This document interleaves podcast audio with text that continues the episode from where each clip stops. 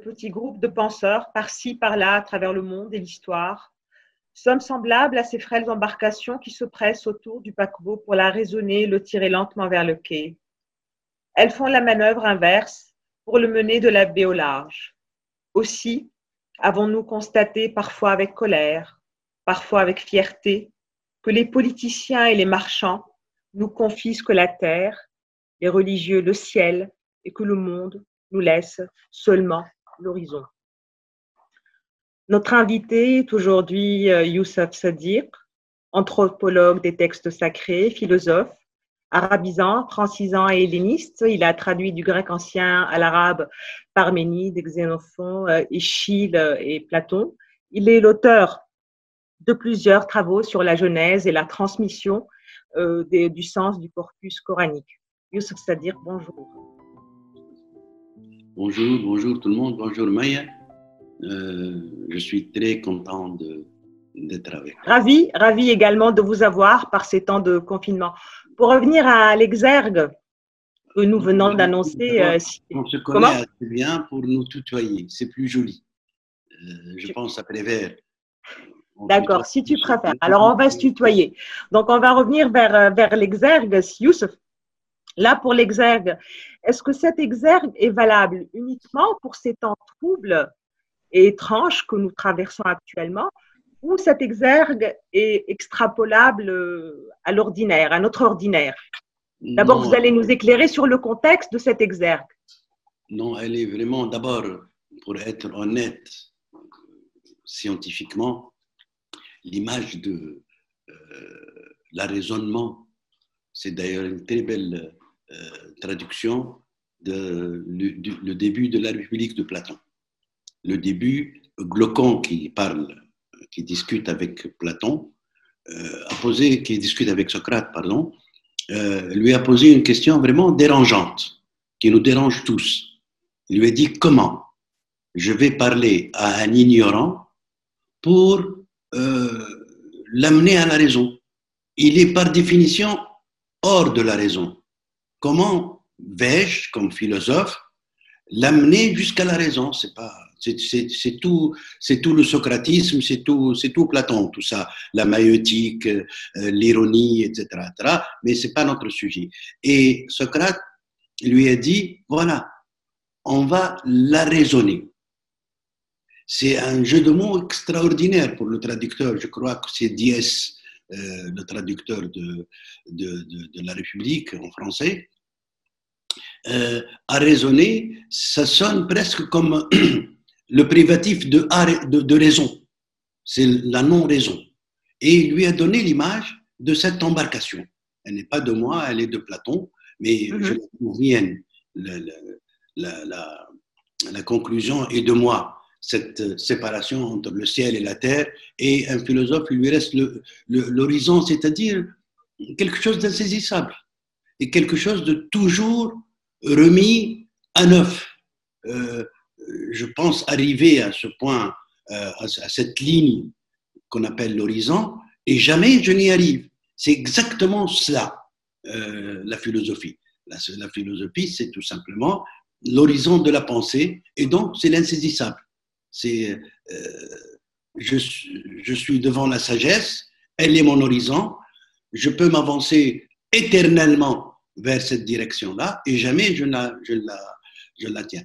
Et moi, pour répondre à ta question, ça m'a toujours euh, préoccupé. Il y a des gens qui ont des doctrines ou des idées ou des idéologies toutes faites, même les scientifiques même les scientifiques. Il faut savoir que euh, euh, une théorie scientifique, quelque rigoureuse qu'elle soit, elle n'est fondée que sur l'hypothèse. Il suffit que cette hypothèse change, qu'un autre phénomène vienne l'infirmer pour que ça change. Je donne un exemple à ceux qui nous écoutent. Newton n'a jamais été infirmé scientifiquement, sauf que la théorie de Newton n'englobe pas tout. Il a fallu la théorie d'Einstein euh, ou de Planck plus tard pour dire, nous, tous les phénomènes que Newton ne pouvait pas expliquer, nous l'expliquons. Mais Newton reste un grand savant. aucun problème. Mais, son domaine d'explication laisse échapper un phénomène. Nous, vivons aujourd'hui la même chose avec le COVID, Covid-19, le corona. les scientifiques sont désemparés. Ils ne trouvent pas comment intégrer dans l'infectiologie, dans l'épidémiologie, dans la science de, la cardiologie, tout ce que vous voulez, la biologie, la génétique, ils ne trouvent pas comment intégrer ce phénomène. Euh, et, pour mais, alors, mais alors, si, si les scientifiques sont dépassés par ce phénomène, par ce qu'on vit aujourd'hui, quelle est la place du penseur dans votre exergue? Vous faites allusion à cela si le monde vous est confié en ordinaire, quelle est la place du penseur, du philosophe dans une période euh, très scientifique, on va dire? Exactement. Euh, la, bonne question revient à, cette embarcation qui se trouve en rate. On ne peut pas euh, en profiter parce qu'elle n'est pas à quai pour qu'on puisse décharger. On ne peut pas en profiter parce qu'elle n'a pas quitté le quai jusqu'au large pour pouvoir accomplir son voyage, il s'agit, le penseur, c'est ça, de dire aux scientifiques, cessez de vous bagarrer, la question ne se pose pas comme ça, elle se pose sur l'énergie que nous avons à découvrir une autre hypothèse, une, hypothèse plus large, plus englobante, capable, et là, euh, c'est toute la République des savants, toute la République des penseurs qui doit amener ce, cet énorme paquebot qui est le virus et qu'on ne comprend pas, de l'amener, de l'assagir, de la raisonner. Il faut, nous sommes dans un pays arabe, il faut dire que nous avons le mot, euh, une juriste comme toi, Maya, le connaît, euh, nous avons le mot en arabe et il sonne de la même manière, l'uqla. L'uqla, euh, elle vient du mot aql aussi, et c'est... l'uqla, c'est la saisie. C'est la saisie, c'est mettre en hypothèque quelqu'un pour l'amener à la raison, rendre sa dette, euh, euh, devenir euh, meilleur citoyen, etc. Mais le virus, ce virus, est-il arraisonnable par la philosophie, par la pensée? Oui, oui. Ce virus qui n'est pas arraisonnable jusqu'à aujourd'hui par la science, est-il arraisonnable par la pensée, par l'écrit? C'est tout ça le problème. Et c'est pour ça que maintenant on est confronté pour rebondir sur tout à fait autre chose, mais qui, dans le même sens, nous sommes confrontés à un changement complet de notre euh, rapport à la religion. La religion, c'est l'exemple même de ce paquebot qui, jusque-là, ne veut pas entrer en quai. Il ne veut pas être assagi par les, pauvres dockers qui, ne, qui lui, ne lui veulent pas de mal. Ils veulent tout simplement qu'il soit utile et qu'il euh, arrive à bon port. C'est tout. Et euh, cette attitude que nous avons à vouloir arraisonner la religion euh, nous vaut tout ce que tu connais comme accusation de mécréance, accusation de sortie, d'être marginalisé par rapport à la société, etc. Et maintenant, nous sommes à un moment, et les gens n'y réfléchissent pas encore. je peux prétendre qu'en Tunisie, au moins, suis le seul à m'inquiéter. Tout le monde me dit pourquoi tu n'as pas écrit sur le corona? Tout le monde a écrit Le Monde, le Nouvel Observateur, le Sabah, euh, la presse, etc. Tout le monde a donné, euh, le Facebook bien sûr, a donné un post, un article sur euh, ce phénomène qui, qui préoccupe tout le monde et qui inquiète tout le monde. Je ne veux pas parce que je suis fixé à cette idée de l'obstacle de la religion. Il faut que, cet obstacle de la religion, je n'ai rien contre quand je dis l'obstacle, euh, c'est les gens qui en font un obstacle. Euh, il faut qu'il soit traversé par la transparence. C'est, je pense, un, très beau titre de Starobinsky euh, sur Rousseau, La transparence et l'obstacle, ça s'appelle. c'est un très très beau bouquin. Il faut que la transparence transperce l'opacité. La, la, transparence au sens de rationalité? Oui, oui, De, de, plus simplement, de désinquiéter les gens. Parce que l'opaque, la nuit, désinquiète toujours, inquiète toujours les gens. Et euh, j'admire, j'admire un, un, mot d'un très grand poète que j'aime britannique ou arabe ou, ou, hindou. Mais là, c'est le plus grand poète pour moi, c'est René Char. Il dit un mot, que si on le dépense dans nos pays islamiques, ça sonnera comme une très grave mécréance. Mais j'adopte ce truc-là. Les, dieux meurent d'être parmi nous. C'est Charles. Les dieux meurent d'être parmi nous. C'est parce qu'on les rabaisse. On les ramène, on, pense qu'ils sont en colère contre, contre Maya, contre Youssef, qu'ils sont en colère contre quelque chose, alors que les dieux, par définition pour le philosophe, sont en dehors de nos mots, sont en dehors de, un Dieu digne de, ce, de, de, de, cette fonction, de ce statut, n'a pas à m'en vouloir. Euh, j'aimerais revenir à, à l'horizon et à la conclusion de votre, de votre exergue. Euh, vous avez clos justement votre, votre exergue en parlant, en déplorant qu'on ne vous laisse plus guère que euh, l'horizon et l'horizon en tant qu'espace étriqué et flou. Cela m'a surpris de votre part. Vous savez pourquoi? Je reviens en vous vraiment sans le vouloir, excusez-moi. Donc, euh, cela m'a surpris de votre part, car vous connaissant, je vous connais maître à faire bouger les lignes des horizons les plus étriqués. Votre enfance, cette misère euh, matérielle insoutenable, n'était-elle pas un horizon des plus, des plus, des plus confinés? Le mot, le mot est à la mode, donc des plus confinés que vous avez su déjouer oui, mais euh, ça sera euh, sur le registre de l'indéfini. Par définition, l'horizon, c'est quelque chose qui n'est pas atteignable. Et c'est pour ça que je suis très heureux dans ma fonction de penseur. Très heureux parce que euh, rien ne m'a été dit dans la tromperie. Je sais qu'un horizon échappe indéfiniment. Et c'est ça la fonction du penseur il, accompagne les gens pour leur dire on arrivera, mais on n'arrivera jamais. On n'arrivera jamais parce que euh, la beauté de l'horizon, c'est euh, de commander la marche, de commander euh, l'avancement sans espoir d'arriver à saisir quelque chose. Et, c'est dans la marche qu'on a des acquis. C'est pas dans, dans l'aboutissement qu'on a des acquis. Et dans quelle marge, dans quelle marge vous avez inscrit euh, vos acquis? Je voudrais euh, revenir ici à votre enfance. Je l'ai évoqué. C'est un sujet qui me, qui me tient à cœur parce que j'aimerais toujours parler de ces euh, déterminismes qu'on invoque aujourd'hui à tort et à travers.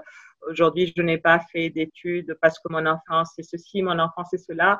Et vous êtes un contre-exemple brillant.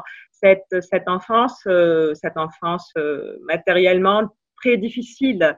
Euh, vous en avez fait euh, une expérience magnifique quand on voit l'homme que vous êtes devenu aujourd'hui.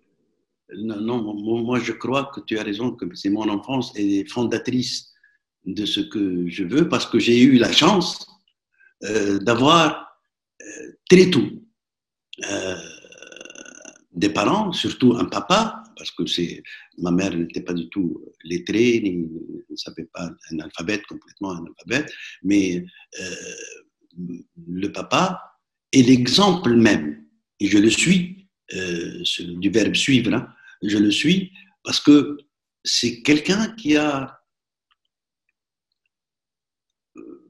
réalisé ce que je m'entête à le faire comprendre aux gens par mes bouquins, par mes interventions, par mes, euh, mes amitiés, comme euh, des gens comme toi, quand on s'assoit. Euh, ce qu'il m'a appris, c'est que les humains, face à la foi, face à la transcendance, sont comme les empreintes digitales. Aucun ne ressemble à l'autre. C'est ce que c'est la, la leçon fondamentale, existentielle pour moi, définitive. Je vais mourir avec euh, que mon père m'a appris. Il y a une. Mais ce père aussi, Youssef Sadir, était un militant anticolonial. Il vous a en quelque sorte imprimé euh, euh, les germes de cette propension à la, à la, rébellion, à la résistance. Mais il m'a appris aussi que. Vous avez très bien raconté euh, ces luttes anticoloniales et je me souviendrai toujours de votre émotion quand vous racontiez ce que vous avez ressenti le jour où vous avez vu pendant votre enfance la une des journaux avec l'assassinat de Hached. Oui, oui, oui. Oui, c'est, père nous a appris, entre autres, à part ce que, tu cites, il nous a appris que cette Europe, la France, qui nous aliène, qui l'a éloigné de nous euh, en totalité 12 ans. Il a fait 5 ans à Oran, dans un camp de concentration, un camp de, déportation, à Tébessa 2 ans, euh, à Colombe-Béchar, euh, maintenant elle s'appelle Béchar seulement, en Algérie 3 ans. Il a totalisé, à part les 6 mois à Gafsa, 6 mois à Tunis, 6 mois à Tozer, etc., parce que les délits étaient mineurs distribuer un tract ou, ou, participer à une manifestation, mais quand c'est des délits énormes, euh, une émeute à Moklin qu'il a organisée euh, euh, en mai 38, je crois, à Nefta, là, c'est la condamnation lourde. Il a même été condamné à mort une fois et de haute cloque qui était euh, nouveau résident à l'époque, a gracié tout le monde et il a, échappé bête. Donc, avec ça, pour répondre à ta question, avec ça, il nous disait que la culture française, l'avancement, le progrès français, ça doit être votre exemple. C'est des gens formidables. Euh, euh, les, les, les, commerçants français, opticiens, parce que je ils m'amenaient pour faire des lunettes, ou, ou, libraires comme il était extrêmement ami avec eux. Euh, il était lui-même libraire. Il était lui-même libraire et il avait un rapport extraordinaire. Il ne parlait pas le français. C'est moi qui traduisais d'une manière très maladroite. J'avais 12 ans quand je faisais mes lunettes. Et un jour, chez Lombroso, porte de France, euh, euh, il, m'a refait des lunettes que j'ai cassées dans une bagarre gratis. Il a inventé la sécurité sociale ou l'assurance, cet homme-là, Lombroso, euh, docteur Lombroso, qui était lui-même là, et il nous a donné dans un étui nouveau les lunettes, et il m'a dit, euh, dites-lui que je ne prends pas d'argent parce que ce chenapan, moi, ce chenapan ne va pas vous ruiner. Et c'était 8 dinars à l'époque, 8, 000, limes français, 8 francs, francs. Et mon père, lui, il m'a dit, très sentencieusement, très solennellement, il faut lui traduire exactement ça. Je lui dis quoi? Il m'a dit, traduisez-le, lui, que Dieu te fasse mourir musulman. Allah misli. Et je lui traduis, gauchement, mais, mais j'ai traduit, et euh, il l'a congratulé avec une petite, un coup de poing dans son épaule, il lui a dit, allez, sortez de ma boutique. Il était très et en même temps, il rigolait. Parce que mon père était... Euh, euh, sincère quand il lui a dit il y a une seule chose qui te manque, c'est d'être musulman. Et, c'est peut-être de cette posture paternelle envers la religion que vient votre tendresse envers la religion. Vous vous dites, par exemple, vous dites marxien, mais un marxien qui a une tendresse spéciale pour l'islam. Et là, je vous cite, vous dites, l'islam est une religion qui n'a pas été asséchée par l'inscription dans l'espace laïque. Oui, oui. Oui, c'est pour, ça, pour ça que euh, moi je dis tout le jour qu'elle est, euh, et, j'ouvre une parenthèse, cette déclaration-là que j'ai une fois lancée dans France Culture le matin avec Jacques Paradal, euh, m'a valu une invitation immédiatement de, de Raffarin à Matignon pour qu'on discute avec lui sur cette formule que j'ai lancée comme ça, parce que Jacques Paradel m'a énervé sur le terrorisme, sur euh, le, côté rigide de la religion musulmane. Et je lui ai dit, écoutez, la religion musulmane est congénitalement laïque. Elle est congénitalement laïque, mais sauf que les musulmans, partout, l'ont oublié.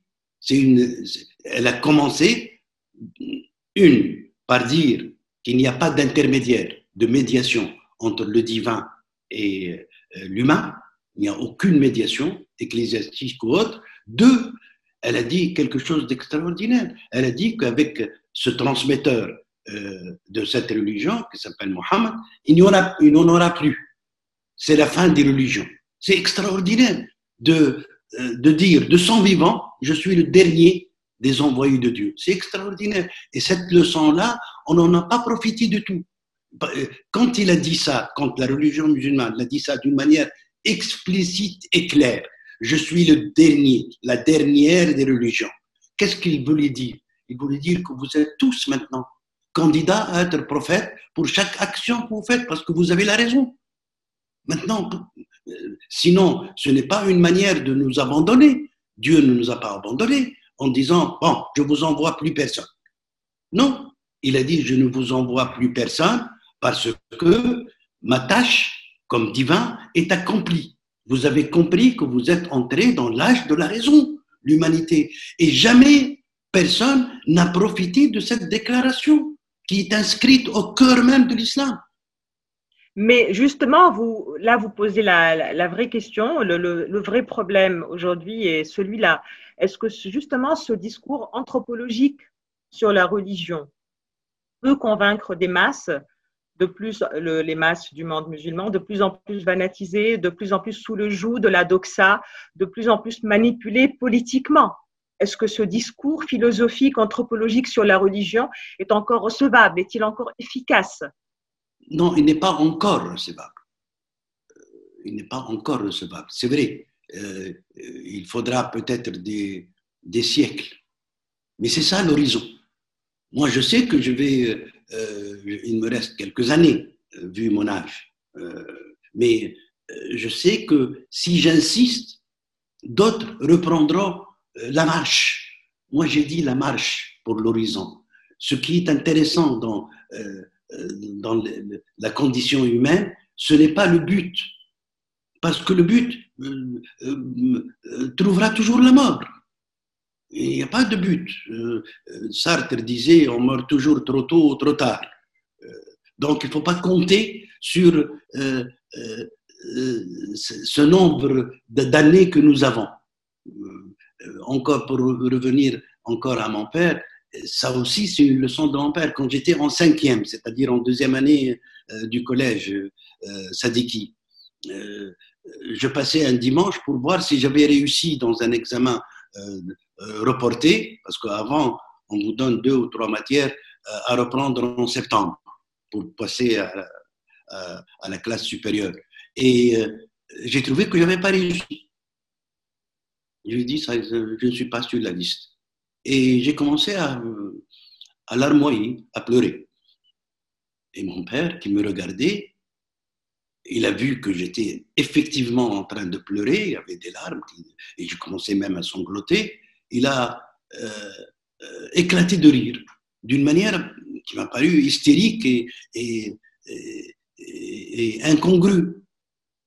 Et euh, en reprenant le chemin, j'ai réussi à lui dire, je viens d'échouer et de perdre une année et vous rigolez.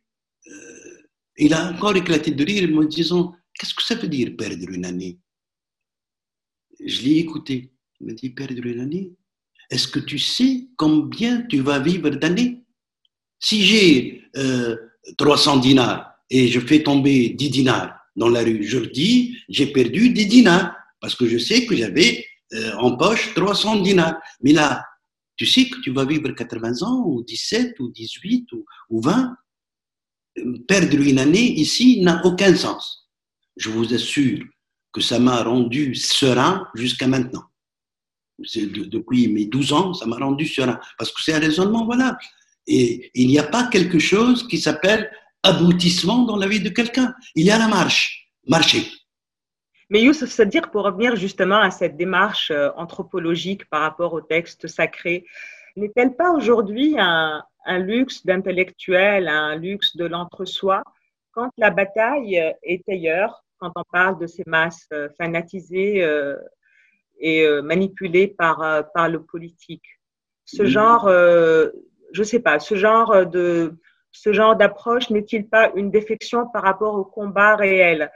D'ailleurs, nous allons peut-être parler de vos résistances. Une fois dans un entretien avec Gilbert de Pouten, vous avez dit que toutes vos résistances ont été des résistances passives et pas de résistance active, pas d'inscription dans l'action politique. Est-ce que vous craignez l'inversibilité de l'action politique? Ou est-ce juste un manque de courage physique Je crois que toute idéologie est figeante. Euh, euh, c'est pour ça, moi, quand j'ai euh, commencé mes études en France, j'étais entouré de tous ceux qu'on connaît maintenant. les militants, Ahmed Ben Athman, Ben Khidr, Khamais Chamari, Ahmed Ibrahim, Allah etc. tout ça, c'était mes compagnons de café, d'études, parfois d'études, parce que j'ai fait lettres françaises avec Ibrahim, Ahmed Ibrahim, mais je ne pouvais pas m'inscrire avec eux dans une idéologie. Je, pense que je vais avoir des batailles perdues. Et peut-être la deuxième génération, la génération suivante, après moi, ou, ou, celle qui va suivre la génération suivante, les gosses qui ont deux ans maintenant, ou trois ans, vont avoir la même chose. Mais pour répondre à ta question sur est-ce que ça vaut la peine avec les masses fanatisées maintenant, etc., je crois que ça vaut la peine. Ça vaut la peine parce que si je suis en train de citer euh, maintenant Faalbi ou même avant euh, le Mohamed Abdou ou, ou ou, tous ceux qui ont milité, c'est que Hussein, c'est qu'ils n'ont pas gagné. Et même en moi, ils n'ont pas encore gagné. Même en moi, il, reste toujours des gens qui ne sont pas écoutés ou même qui sont euh, attaqués tout le temps. Hussein attaqué tout le temps. Vous savez, Hussein, en les, années 20, 25, disait quelque chose qui, je vais la répéter, mais peut-être pas l'adopter. Si, je l'adopte, je l'adopte. Il disait que le Coran, c'est la parole de Mohammed à partir d'idées inspirées qui sont des idées divines. Dieu ne peut pas dire euh, euh, C, B, H, etc., parce qu'il euh, parle toutes les langues du monde. Il parle cyclone, il parle séisme, il parle maladie. Il, il ne peut pas se contenter de l'alphabet arabe en plus. Les, ne craignez pas là une nouvelle fatwa comme celle dont vous avez été l'objet lors de, de l'édition de votre livre elle a le Coran en BD parce que vous savez que des propos euh, comme cela, euh, ils ont été proférés par Tahoussain dans les années 20, mais aujourd'hui, c'est un, peu plus difficile. Euh, moi, je le répète, je le dis, je, voilà, je le dis. Maintenant, ils peuvent même traduire notre entretien en arabe. Je le dis et je l'adopte. Dieu ne, parle pas l'alphabet, il ne parle pas les mots que nous avons. Et, et peut-être qu'il a parlé en inspirant Mohammed, mais c'est des idées, c'est des, c'est des séismes euh, d'écrivains. Mohammed a eu des séismes d'écrivains, des cyclones d'écrivains qui ont fait fuser, fulgurer cette, euh, euh, cette entité qu'on appelle le Coran. Ça, c'est mon idée. Elle, elle, elle, se reconnaît de cette intuition extraordinaire d'Ota Hussein. Dans Charles Jail, il a été condamné.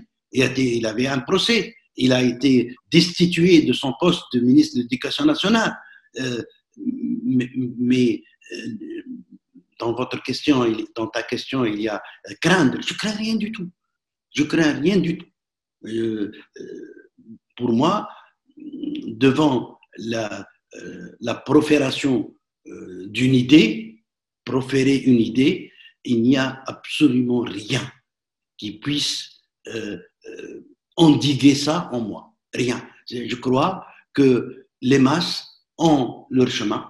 L'individu, le penseur surtout, a le sien et euh, il faut avoir euh, en tête cette différence. Les masses vont peut-être, et un jour, les, masses vont menacer un économiste, ils vont menacer un politique. Et Youssef, c'est dire, dire que serait le penseur, que serait le statut du penseur s'il n'influençait pas justement les masses? Euh, Non, il érode les masses il érode les masses. Maintenant, par exemple, maintenant, vous voyez la situation de l'endémie, de la, pandémie que nous vivons. Qu'est-ce qu'elle a fait? Elle a fait quelque chose que aucun mécréant au monde, aucun réformateur euh, aussi athée, aussi courageux qu'il soit, elle a empêché les quatre piliers de l'islam. Le pèlerinage, le, le, monde obligatoire qui, qui, qui, va maintenant obligatoirement en 10-18, c'est même le mufti qui l'a dit. Elle va au, au, au truc de l'État, géré par, géré par l'État. Le ramadan est menacé. La, prière collective du vendredi, qu'est-ce qu'elle a fait? C'est-à-dire que les masses vont comprendre maintenant que cela ne les empêche pas de croire en Dieu ne les empêche pas d'être dans, euh, euh dans l'apothéose de la prière, à l'instant de la prière, de, à l'instant de, de, de, de l'abstinence euh, du ramadan, à l'instant d'imaginer la circumambulation autour de la Kaaba, de l'imaginer et de la vivre peut-être comme l'ont vécu plusieurs penseurs, plusieurs mystiques musulmans, etc., etc. Ils vont finir par le comprendre. Peut-être pas toutes, euh, pas toute la masse, non. Euh, mais beaucoup d'entre eux, même ceux qui n'ont jamais, ceux et celles qui n'ont jamais été à l'école, vont comprendre que rien n'a diminué de leur foi avec cette circonstance qui a complètement effacé les cultes. Il n'y a plus de culte en Tunisie. C'est-à-dire, à part, à, part la, Saoudite, etc. À part la question du culte, est-ce que vous pensez, vous faites partie des penseurs qui pensent qu'il y aura un monde d'après, un monde d'avant et un monde d'après Corona? Si oui, quel serait ce monde? Ce monde serait-il le monde de solidarité? Il y a plusieurs tendances que l'on voit. On voit la solidarité, on voit l'État-providence, on voit une surveillance accrue, on voit le capitalisme numérisé. Quelle tendance parmi celles-là, parmi ces tendances énumérées, porte-t-elle les germes de la pérennité selon vous? Non, il y aura beaucoup de euh, changements radicaux, définitifs, mais qui sont soit positifs, euh, comme cette histoire euh, de l'expérience religieuse renouvelée, même chez les masses, même chez les masses qui sont de bonne foi. Il y a des masses qui sont de bonne foi et qui réfléchissent. Et ce choc qu'ils acceptent de ne pas aller à la prière de vendredi, peut-être de ne pas jeûner, peut-être de ne pas donner la zakat, le, monde obligatoire, de ne pas aller à, l'Omra au pèlerinage euh, annuel, euh, c'est quelque chose qui va durer et euh, qui est positif, qui est positif, le changement de cap complètement de la pratique religieuse. Mais il y a des choses aussi, comme euh, vous avez fait allusion à la panoptique, nous allons tous être surveillés grâce à l'acquis de la machine de l'État, l'acquis de ce qu'elle va maintenant avoir, comme puisqu'elle gère, euh, et on ne peut pas faire autrement que de la laisser gérer cette, crise, soit en France, soit ici en Tunisie, soit au Maroc, au Pakistan, etc., etc. Et ça va donner à l'État une meilleure maîtrise des intimités, une meilleure maîtrise de la vie personnelle. Et ça, c'est euh, quelque chose de malheureux. Pour clore, euh, c'est-à-dire vous avez choisi euh, une musique, une chanson d'Om Kalfoum. Je sais que vous l'aimez beaucoup. Oui. Avant d'écouter cet extrait, ce court extrait, euh, j'aimerais savoir si le choix a été dicté par une nostalgie la nostalgie euh, des amours euh, de jeunesse ou par, euh, par une inclination devant la maestria. Donc, quel film Est-ce que cette chanson que l'on va écouter vous rappelle vos amours de jeunesse? Est-ce que vous avez un souvenir particulier qui est attaché à cette chanson? D'abord, tous les amours, à n'importe quel âge, sont des amours de jeunesse. Il suffit d'aimer pour être jeune. Je suis parfaitement d'accord. on a 90 ans. Parfaitement d'accord. Merci, si Sadir, de nous avoir si intelligemment déconfinés.